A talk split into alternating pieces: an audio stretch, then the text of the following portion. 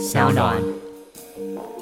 台湾很多讲说要做三期，意思都是啊，你去做，你去做，反正死的是你啊，哎，不是这样搞嘛？其实一定会有伦理问题啊，那就只能在伦理审查比较没那么硬的地方去做。大家好，欢迎收听今天的人渣文本特辑开讲，我是周伟航。那今天呢，同样啊，疫情期间，我们还是啊，就我们自己聊聊大事吧啊，我们一样还是。政治不正确系列了啊，那当然我知道大家比较关心的还是疫苗啦、疫情啦啊，那我们的比重啊，绝大多数也都放在这边了。好，今天一样是由我和 Josefina，嗨，大家好啊，一起来啊探究我们这一周的重点新闻，主要还是从国外开始，一路带往台湾。好，这一周啊，哈啊，有什么国际大事呢？首先呢，是在 G 七上面，美国啊，这个拉了其他的这些参与国家做什么事情呢？决心彻查 Covid nineteen 的疫情起源啊！英国、欧盟都表态支持。美国国务卿布林肯六日表示，拜登政府决心要对 COVID-19 疫情源头追根究底，还说美国将对中国就责。十日，美国总统拜登与英国首相强生举行双边会谈，两人会后发布联合声明，表示将成立全球疫情雷达，并支持 WHO 对包含中国在内的疫情起源展开下一阶段调查。七大工业国集团 G7 领袖峰会十一日登场，继美国及英国支持彻查2019冠状病毒疾病来源后。欧盟也表态支持，G7 领袖也达成共识，联合呼吁世界卫生组织进行下一阶段的调查。好的，这个要怎么解读呢？哈，那我们在其他不同的地方啊，包括比较秘密的讨论区呢，哈，像早报的社团等等啊，我们都有带到这个议题。简单来说了，美国过去哈讲到这个中国议题，他一定会提四个：台湾、香港、新疆、西藏。然后现在出现第五个。第五个就是这个疫情啊的起源哦，还是起源的部分哦，好妙就是妙在这个啊。其实我们之前已经有带到这一点，然后就是稍微有点提到，就是川普时代啊哈，那当然就是认为这个就是中国的什么实验室露出来啦。不过哦，在一月份 WHO 的调查团哈，他们认为极不可能是中国的实验室泄露的。但是呢，谭德赛哈那个时候其实对这样的结论是有点保留。那这个最近哈，美国突然又把这个拿起来，他们说有来自于情报单位的一些，可能是情报单位掌握的数据吧，或是一些电子邮件吧，不知道。反正就是他们有一些证据了，所以他们打算重新启动调查。可是你在外面你怎么对中国调查？不可能嘛。所以原则上哈，他们其实只是在放话，要 WHO 再次派人过去。嗯。那派人过去，大概也查不出什么。可是你要注意，川普那边的人。相信就是中国病毒嘛？那原来拜登这边的人呢，其实不太相信的哈啊，就是觉得说可能就是真的是自然产生的。他现在突然转变，那讲说哎啊，不能拍出这个实验室的。其实讲白点就是要提款了哈。不过比较难看的一点是啊，在这个之前很长一段时间啊，像脸书啊，或是一些国际大的媒体啊，都是把这个疫情起源在实验室的这样说法当做是假新闻。啊，会直接把你 ban 掉的。不过自从拜登一说要这样查之后，这个 ban 的禁令就解除了 哦。所以这些家伙也是还蛮现实的，对啊，哦，真的是非常现实了哈。我现在就可以预演，大概调查不出来，除非中共里面有什么吹哨者。但是呢，这代表中国哈被美国勒索的情形只会不断的叠加哦。之前已经叠了台湾、香港。啊，这个新疆、西藏现在要再叠了这一个疫情起源，那接下来会不会再叠别的东西？有可能啊，啊，有可能是他抓到你什么间谍活动啊，他的越叠越多，中国就没有办法跟他讨价还价，因为中国的手中没有牌。在六月四号，日本送疫苗来之后，整整有十天，中共的军机都没有入侵台湾的领空。到昨天啊，就是礼拜天了哈，因为我们录音是在礼拜二啊，就是礼拜一哈。开始出现，然后呢，礼拜二蛮多架的。那主要是因为美国的雷根号直接又插到南海里面去，就美国的航空母舰啊，又跑过去了，所以中国被迫起来活动。不然哈，中国已经持续十天没有活动，这是过去一段时间以来最长的一次啊。可能是中国那边有一些问题，也可能是美国的这种施压产生了相当程度的作用。不管怎么样了哈，我们认为哈，美国这种。继续叠筹码的状况会越来越明显，越来越严重。那中国呢？真的我不知道他们能够怎么办。他们如果能够想出办法，也算他厉害啊！就是因为他们就只有派飞机出来绕一绕的牌嘛，哈，只会这样啊。对，但是没办法了哈。就是其实我觉得这个绕久了，其实连台湾人都已经无感了，所以都不在意啊。对啊，对啊，你你有种你就去打美国航空母舰，你打得到吗？没有办法哦。美国之前已经入侵它的领海基线，这一次会被入侵它的领海就。一个蛮大的问号啦，我们就继续观察了啊。好的，接下来是下一个议题啦。刚刚讲到世界卫生组织啦，世界卫生组织在上周有提出一个还蛮重要的宣言，但是大多数的人都 miss 掉了，我们就把它再抓出来跟大家介绍一下。也就是世卫组织的副秘书长表示呢，有中间商啊兜售假的疫苗，多数的疫苗厂商呢也只和政府进行交易。世界卫生组织官员七日示警，有中间商兜售伪造疫苗，提醒大部分疫苗厂商向公家机关出售疫苗，且是透过国际采购进行，呼吁各国直接与厂商联系。韩国大邱市被爆出向中央政府转借购买辉瑞疫苗管道真伪不明，遭批有损国格。大邱市长裘永贞公开道歉，市政府也被要求查明是否有预算投入违法交易。韩国中央应急处置本部表明不会透过此管道购买辉瑞疫苗。辉瑞韩国分公司也强调未透过第三方向韩国贩售疫苗，认定该物流公司提出的购买方案并不合法。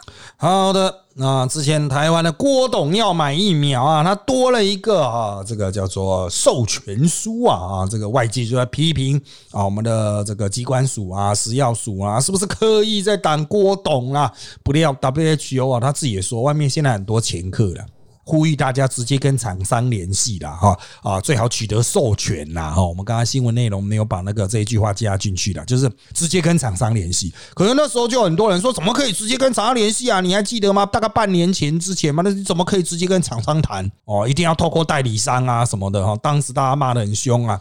啊，结果 WHO 现在都出来说啊，你还是最好直接跟厂商联系。为什么？啊，因为这个代理商啊，当然有些是合法代理授权的，这个当然别无疑义啦。不过你有代理商，我还是可以跟原厂确定这个代理商供货是没问题的，确定有这批货嘛。所以啊，郭董内线的最新的状况就是说，他已经不需要付授权书，但是你要要货单呐。哦，就是出货证明啦，就是确定真的有这批货这样子。那到底有没有这批货呢？我可以在那边再次的强调，没有啊！啊，现在都没有疫苗，都没有 BNT 疫苗了。你看到 BNT 疫苗，应该是看到鬼吧？啊，大概就只有美国有囤啊，不然就是各国已经买在口袋里面的啊，就是还冰在冰箱的那一些啊，就是我已经买掉，在原厂那边的供货严重不足。哦，严重不足，所以哈，这个当然我们也希望郭董能够成功，能够创造奇迹啊！只是就各种角度来看啊，难度极高啊。政府已经开了方便之门啊，接下来就看郭董怎么样去操作。好，不管怎么样，买疫苗直洽原厂，不要乱找代理商，不要乱找前客，这一点重要。那我们上周举的例子啊，就是韩国的大邱市了，他那个市长出来道歉了啊。大邱市跟中央政府的执政党是不一样的。大家是就是他们叫国民力量党啊，哈，就是旧的那些右派的哈，他们的不断改组之后的党啊，那他们的市长说可以买到三千万剂啊，韩国到现在啊，举国应该也都还没有买到三千万剂吧？哦，还是四千万剂，我忘了。但是光是一个市就可以买到三千万剂，那鬼才相信你到底哪来的三千万剂啊？对啊，啊，那他最后面他市长出来道歉了，就是啊，也没有这三千万剂啊，然后他也没有买到。只是说人家说有啊，然后他就是想办法去接触了啊。实际上啊，这种前客非常的多。台湾在谈疫苗问题的时候，经常跳过前客，就直接说我政治人物背后就是疫苗厂啊，哈啊，像国民党就是背后就 BNT 啦，民进党背后就是高端啊，讲好像就是他家开的一样哈。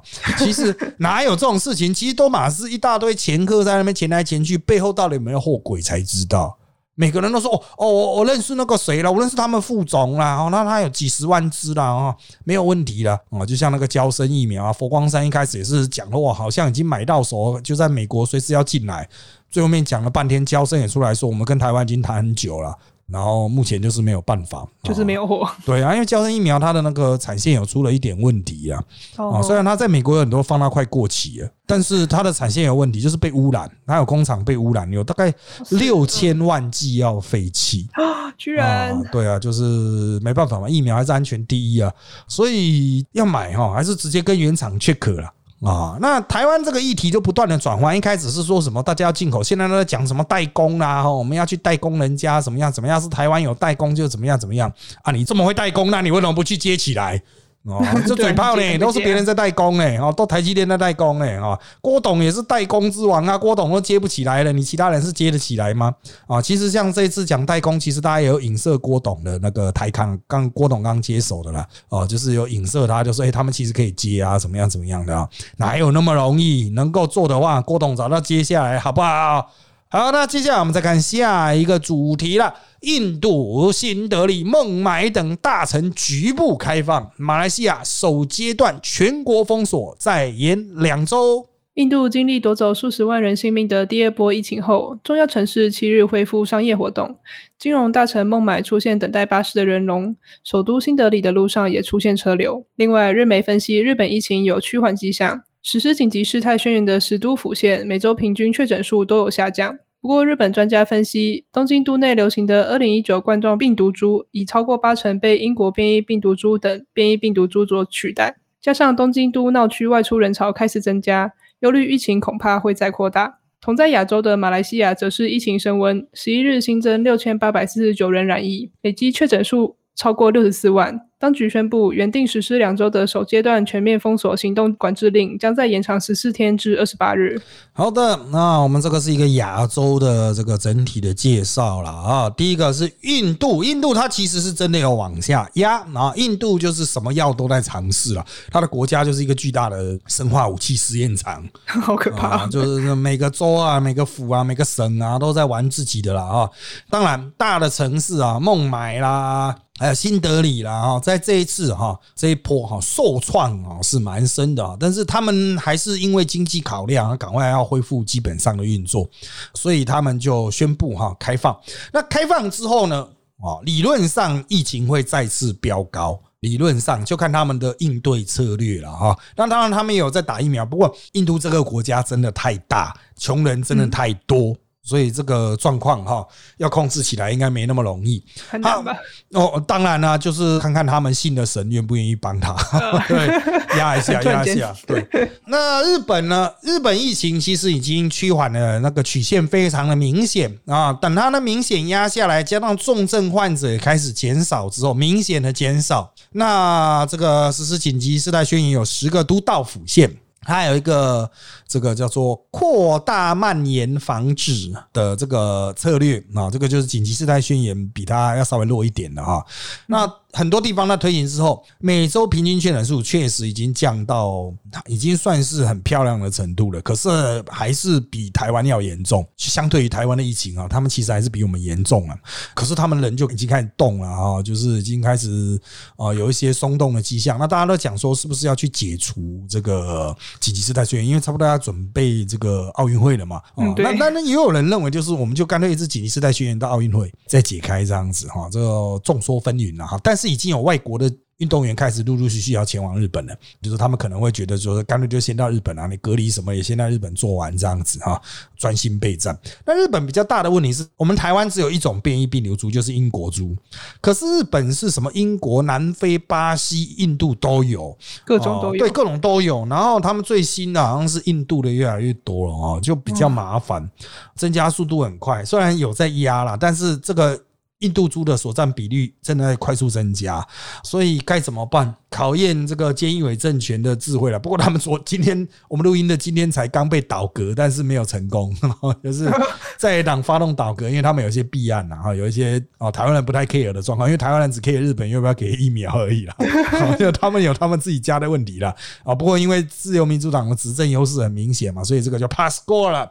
好，那亚洲呢，其他地方也是非常的激烈，其中最激烈的啊，最麻烦的，也算是蛮先进的，就是马来西亚。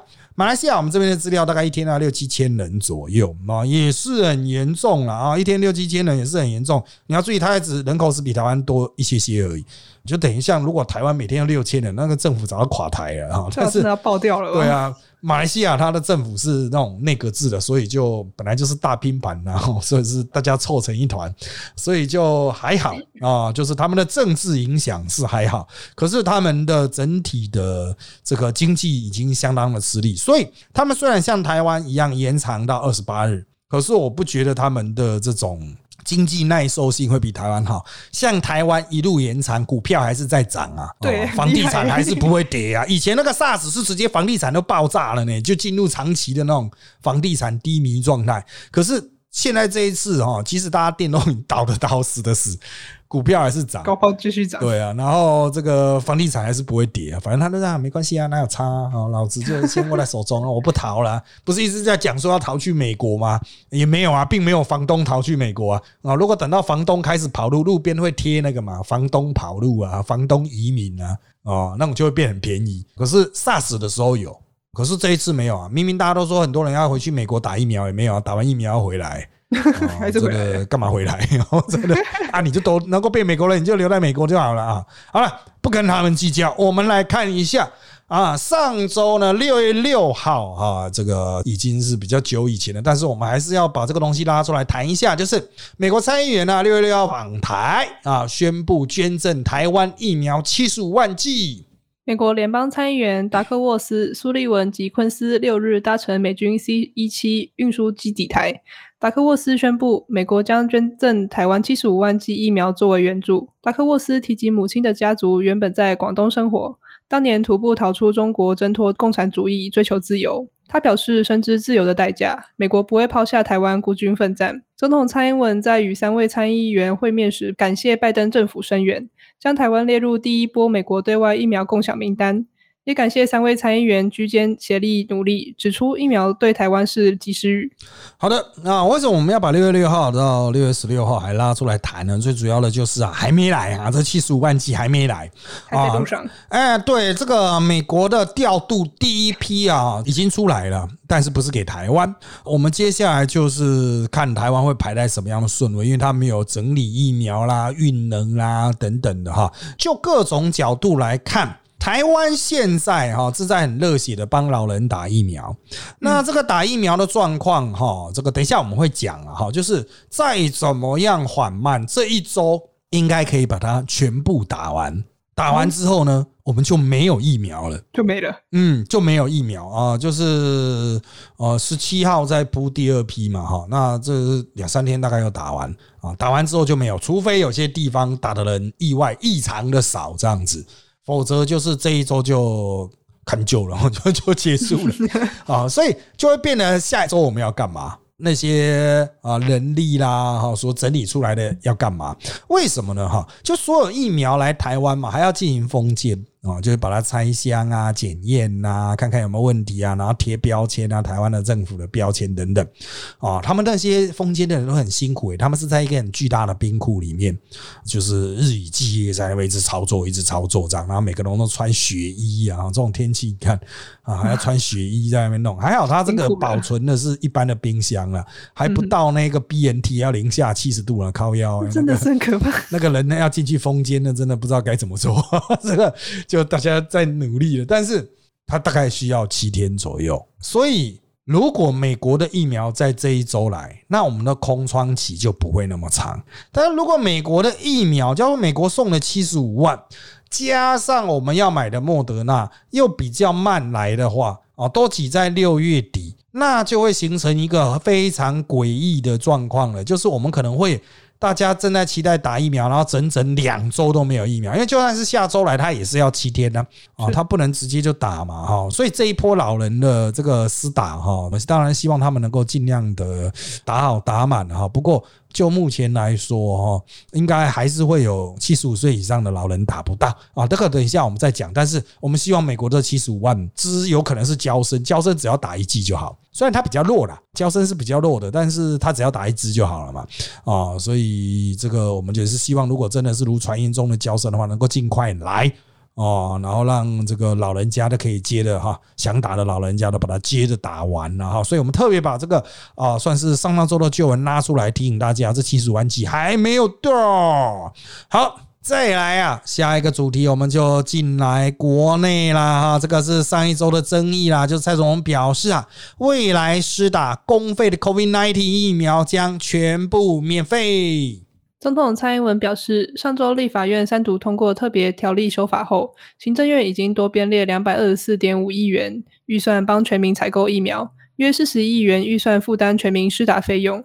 未来施打公费 COVID-19 疫苗，不止疫苗本身免费，也免付挂号费、药师服务费等行政费用，也就是施打疫苗完全免费。好，我帮助大家回忆一下。一开始大家来讲说，台北市也说要免费，中央也说免费，到底是怎么一回事？其实那个时候大家很多误解的地方哈，主要是在于说，以为还有自费了，以为还有自费，但接下来就是完全没有自费了哦，就是政府就是有什么就是轮到谁去打，最后面就是哎。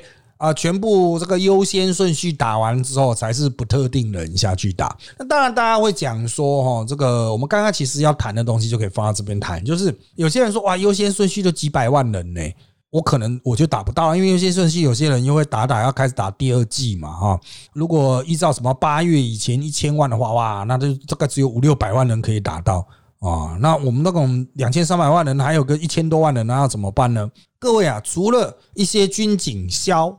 还有医护第一线的防疫人员之外，其实哈老人的施打意愿没有那么高哦。老人的施打意愿没有那么高，就是根据世界各国的哈，就是必要的人呢，他打完之后，剩下人其实都爱打不打，嗯啊。所以今天是我们录音时间是礼拜二，那礼拜二是台湾就是六月十五号第一波开始施打老人啊。现场传来的消息就是，如果不是预约，是用政府下去帮你排，反正你够老。政府就帮你排时间，请你去打哈，来的差不多只有一半，甚至更少，大概五成以下啊，大概四成多，就是八十五岁以上嘛。他可能觉得第一就是可能怕有副作用，再来就是觉得也许觉得啊，我已经这么老了。就不打了，对，不打了，要死就死掉，不想活了这一种 是会有啊，对对，就是每个人价值观，就是哎，他觉得就留给年轻人呐，然后自己已经活够，很多老人他其实都是看得很开了啊，那是想说差不多也可以了哈，该生死有命嘛，富贵在天呐，所以就。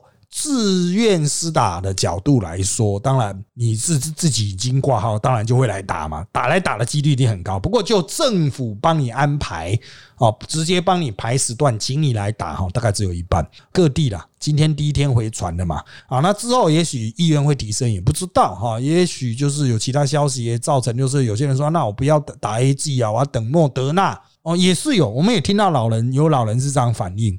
哦，那都要等到有莫德纳的时候再去打莫德纳，所以哈，也许我们可以抓一个出估的值哦，你一千万剂也许可以打个五六百万人吧，啊，一人两剂嘛，五六百万人。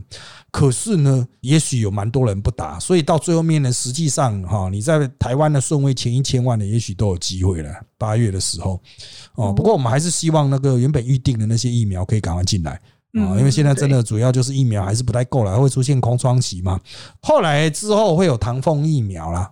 好，那当然讲到顺序的问题哈，我就在这边哈，直接再进下一个议题啦。啊，就是七大族群啊，六月十五公费 COVID-19 疫苗接种，物流托育教职员将纳。第七类，日本赠送给台湾的一百二十四万剂 A Z 疫苗，十一日起陆续配送。疫情指挥官陈时中九日公布最新优先接种顺序，包括七大类族群，其中维持机构及社服照护系统运作者往上调升至第五类。七十五岁以上长者及六十五岁以上原住民上调为第六类，运输及仓储业者、高中职以下学生、教职员及工作人员、托育人员列入第七类。针对疫苗施打，各县市措施不同，部分县市将设立社区接种站，部分县市则采取预约方式或透过民政系统邻里长通知前往接种。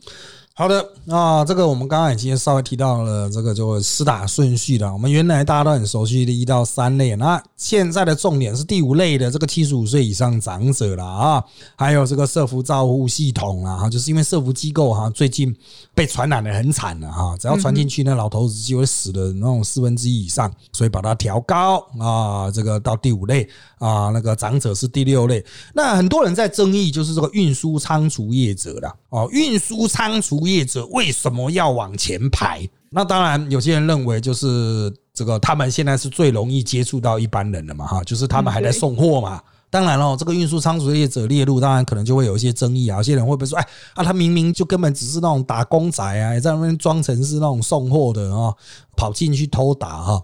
我想，其实只要是有接触风险的，像是那个理货的啊，就是他在那个运输仓储的那个线。他们会有一个很大的分装配送的一个工厂嘛，哈，他那里面那个搬那个货箱，其实就一样会有接触风险呐。啊，那如果他们一个人中奖的话，哇，那台湾的那个整个那个物流业就瘫痪了。都中奖，对啊，那大家也不用吃了哈，也不用什么封城了，全部一起死了啊。所以给他们往前排了哈，这个我是觉得在学理上啊，以效益主义的观点啊，可以啊。那很多人说我的行业也是会接触到很多人啊，我卖吃的啊什么的哈，其实这个就是。顺序差别了啊，因为现在大家最倚重的哈，其实就是运输仓储业。那还有一个比较争议比较大，就刚刚讲的高中职以下学校教职员啊，还有就是什么厨工这一种啊，就是只会在学校工作的人员。那很多人说，现在他们又不开学，马上又暑假，干嘛急着要打？但是哈。如果真的要去，比如说紧急恢复学校的机能，让那个学校来执行这个类似像托育的，就至少先帮你看小孩的功能的话，让教育人员先打一打，其实也是有意义的。而且哈，这第七类，虽然我们现在是这个会想要让他们在这一波顺序去打到，但是原则上应该打不到。老老人应该就会打光，老人应该就会打光，所以。理论上，他们应该到八月才会打到，七月多八月也就快开学了，嗯哦，也就所以他们也应该打了哦，因为小朋友高中以下哦得到这个肺炎通常不会很严重，甚至绝大多数是无症状。可是这些老师有蛮多是有年纪的啊。哦，所以小朋友那种，一口气你班上就三四十个、三十个小朋友在那边爆掉。对啊，他可能随便接触摸个作业什么的，他可能就中奖了。哦，所以我认为就是把它排入第七类有道理，但是哈，真的他们打到没有那么快啊，没有那么快。现在很多人在吵，他们凭什么打啦？怎么样怎么样的？啊，他也不是明天就打得到啊，这个真的是没有必要斤斤计较这种事情，好不好？那另外一个比较大的问题就是各县市的施打方式不同，现在非常混乱，在于唐凤的那个平台还没有推出。唐风的平台推出之后，就是非常精准的，会告诉你去哪里施打，什么时段这样子哦。那现在没有唐风平台，所以就各行其事啊。那唐风平台什么时候上路呢？这个是要看中央一声令下，原则上是疫苗齐备，所以我们疫苗齐备哦，可能要到七月多哦，七月多，因为很多都说六月底来嘛，六月底再怎么样去封建，大概也要七月多。啊，所以我们那个传说中的唐凤系统啊，就是包括什么 iPhone 啊、手机啊都可以用的哈。我评估大概七月中以前也是可以上路了，但实际执行就是看疫苗什么时候来。我们的国产哈再怎么快啊，这个也是有限，等下会讲到，但是。进口的那一些呢，现在就是卡在他们生产量严重的脱节啊，就是跟原定的生产量比起来，有些甚至只有三成左右，这个落落后太多了啊，所以我们现在很难讲啊。本来一直讲说莫德纳在六月底会来两百万剂，就前几天我听到啊，他们讲说哇，来一百万剂就不错了哦，就是有一半就不错了，对，有一半就不错了啦。而且莫德纳还是美国的呢。哦，所以我们就讲，那美国莫德纳一百万，再加美国的七十五万，啊，好了好了，勉勉强强撑一下这样子了，哦，撑一下，加很多台湾人其实不太愿意试打。这个打疫苗的其实没那么多，想打疫苗没那么，就像我们刚才讲，老人没那么多嘛，年轻人很多也会觉得我自己不会死啊，啊，这个没差啊，就不打了，也是会有一些人就单纯是怕针的，我就不要打，我对对对啊，他就是怕针的，他就是宁愿肺炎死掉也不愿意打针的，所以啊，这种各种人都有，我们多元社会了哈，多元社会了啊。好，那再接下来我们来谈一下国产疫苗，高端 COVID-19 疫苗啊，在这个十一号完成解盲了啊，将申请紧急授权 EUA 高端疫苗生物制剂公司研发的 COVID-19 疫苗十日公告二期临床数据，结果显示安全性与耐受性良好，所有受试者未出现疫苗相关严重不良反应。专家指出，几乎所有接种疫苗者都有出现抗体，是正面结果，但仍要和接种 A Z 疫苗者的抗体结果比对，才能判断可能有多少保护力。高端疫苗总经理陈灿坚表示，今年至少一千万剂量产准备，先以满足国人需求为主。好的，高端疫苗啊，现在大家都吵到是不是很贵啊？到底有没有效啦？二期其实做了第一个安不安全，有没有什么副作用啊？不过因为这个鸡蛋白疫苗啊，这个非常成熟的技术了，所以没有什么严重不良反应。那讲说它能不能产生抗体呢？几乎所有的受试者啊，九十九九点九啊，九十九点八，看是哪一组啊，都非常多，一千个只有一个没有啊，所以原上也是哈没问题啊，打下去是确实的有产生抗体，可是看你强不强呢？他们要把这个二期我们做了三千多人拿去和三月多不逃那个时候的疫情的。那一波就已经有人在那个时候四月就开始接种 A G 疫苗，那他们接种完两剂之后，哦，要等到一个月后四周后去测他的抗体嘛？你接种第二剂之后还要等它生效嘛？总共四周，好，所以大概六月底哦，一样也是六月底了哈，我们就可以得知这些打 A G 疫苗这些人的抗体哈。的数值是怎么样？然后跟高端的这些受测者的体内的抗体进行比对啊，那么叫免疫桥接了啊，就是直接比比看。好，那我们现在台湾这边的食药署是决定，如果它跟 A G 的效果差不多，抗体差不多，那我们就给它 E U A。好，那台湾里面有不同的意见人就认为，有些人认为还是要做三期啊，比如做三万人这样子。哦，我们就是不要用免疫调节，我们还是一样去做实验，一样打安慰剂，让大家下去活看看啊，看看会不会有什么样的，有些人中奖，有些人没中奖，这样。可是这会有伦理问题啦，就是因为你做三期药，有人是打安慰剂嘛，那安慰剂的如果确诊的话，不是靠药会死啊？对啊，啊，对，这个会有伦理问题啦。就是我像我自己是做伦理学研究的嘛，哈，我虽然不是医疗伦理专业，但是我可以很肯定告诉你，这会有伦理问题。好，就是原则上啊，伦理审查委员，除非是很没良心。啊，否则不会接受这种三级啊，所以台湾很多人一直讲说要三级三级，我就看啊，谁愿意去接，谁会审过伦理审查这个会过吗？我不觉得哦，有人如果审过的话，我还想看他是谁。哦，你不要讲的好像死都是别人呢，就是台湾很多讲说要做三期，意思都是啊，你去做，你去做，反正死的是你啊，哎，不是这样搞嘛？其实一定会有伦理问题啊，那就只能在伦理审查比较没那么硬的地方去做啊。如果你在国内要做三期，如果我会获邀作为伦理委员的话，我可以很肯定跟你讲，就我就算我赞成，其他的委员也会反对啊。你想有一个阿公，如果他就是分到安慰剂就打了，然后在外面走一走，染病死掉了，靠腰啊，这个事情很大条。哦所以麻烦呐啊，在三期国内做很麻烦。那免疫交接呢？很多人认为这个现在只是五月刚有一个论文出来，那适不适合我们台湾立刻就用这样的方式去做授权啊？那就看数据漂不漂亮。食药署那边有很多专家了，其实都是台湾首屈一指的专家了。很多人说啊，那个之前不是有那什么陈培哲、那么中研院院士出来讲东讲西什么的哈。我个人是对他很不爽啊，但是跟今天主题无关，那我们就先略过啊。就是台湾还是有很多专业学者参与审查，那他们会做出一个最符合学术权威的决定。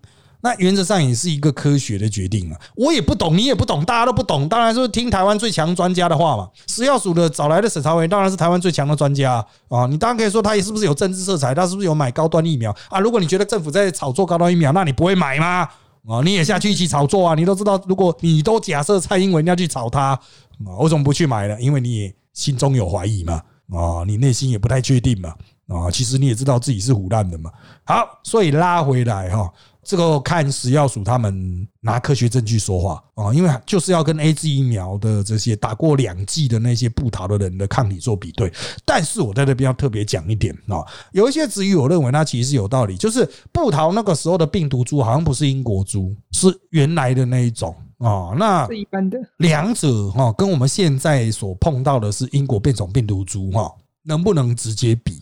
那很多人认为就是要再思考看看了。但是我个人认为，就是啊，反正大家都不懂啊，你就去听专家最后面做出的结论是怎么样啊？那你很多人说，那我不敢打高端，那你就不要打啊，你就不要打，反正你就在那边继续等疫苗啊啊，政府又没有强迫你打。但是哦，他这边我们刚才有提到高端疫苗，说它可以年产到一千万剂，依照世界各国大底类的状况，每一个吹嘘可以产这么多的，最后都产不出来。哦，所以我们评估是有一半就不错了，就是原本合约的五百万剂数量。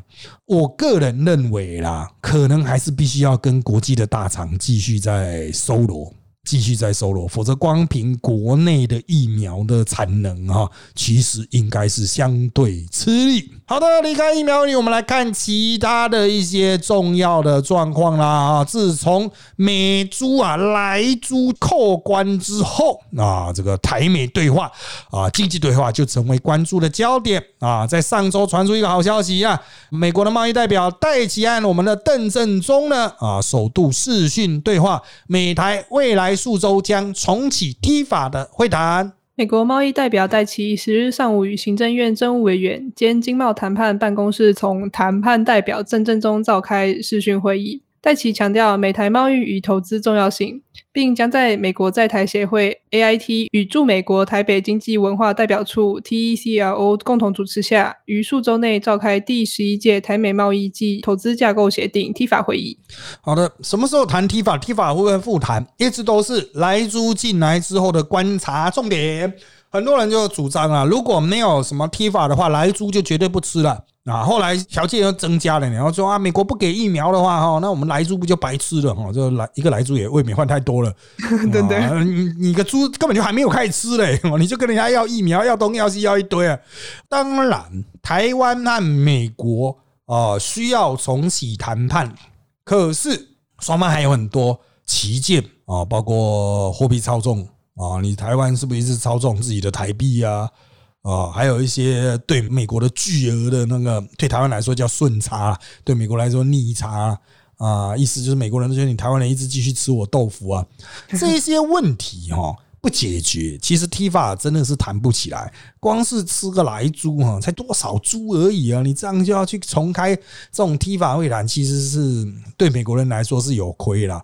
不过。上周他们就已经传出说要谈了，戴奇要谈了啊啊！那很多人就问说，直接谈 T 法嘛？我是说就多元对话了。他们一开始一定多元对话，多元对话之后，然后再来一步一步的哈进入 T 法，就是他进入 T 法讨论会谈之前，还会有很多会前会啦、准备会议啦哈。那至少这是一个好的开始啊！我们相信在这个今年呢哈，就是今年还有一半嘛。今年应该是会有谈出一些 T 法上面的具体进展，但不要以为美国人会让你一路绿灯往前冲哦，他会再丢出新的很多要求哦，就像他们跟老共谈判一样啊，他们对台湾也会丢出很多要求。那你会觉得说，为什么我们一定要跟美国去谈这种上权入国的？重点是你很多东西卖到美国去会变得非常方便啊，那没有关税啦，有很多保障啦，哈，有很多。啊，这个甚至搞不是税务的一些协定啊，有很多好处啊。对，有很多好处了哈，所以这个是有必要谈的啊，是有必要谈。它可以把台美的关系绑得更紧密，但是呢，目前还是在程序阶段啊，就是展开程序会议了啊，后面才会有一些实质的东西被丢出来。那个时候又会有一波政治上面的冲击，因为台湾势必要让利啊，台湾也会有得利了，就看是哪边让了哪边得了啊。好。今天的最后一趴哈，我们直接来看到这个疫情的冲击，疫情警戒延长冲击餐饮业。据调查，营业额仅剩四成。全台疫情仍严峻。iTrip 调查指出，进入三级警戒后的三周，餐饮业每周平均总营业额不到四月的四成，内用业绩下降九十趴。现场外带也降六成多，不过外送成长约四成，线上外带则大增逾四倍。好的，而这个餐饮业是这一波疫情受创最重的，只有内用的啊，像那种什么什么酒楼啦，哈，就是要给人餐宴的那一种婚宴的，直接就挂掉嘛。他要怎么做外带啊？没有办法啊。有一些餐饮业它本来就是以外带为主的哈，它的现场的外带也有衰退。因为大家不出门了，就不会去现场外带。如果你有外送啊，就是把那些原本是内勤的服务生叫改成骑摩托车去送的话，还可以有一线生机啊。像我们公司所在的这边的这个百货的这一些店家嘛，他们的很多原本的店员就出来跑腿啊，送外送啊，啊，稍微可以维持个营业额了啊。不过我看裁员也是裁很凶。啊，这个外场服务生差不多的材料六七成以上，七八成可能有。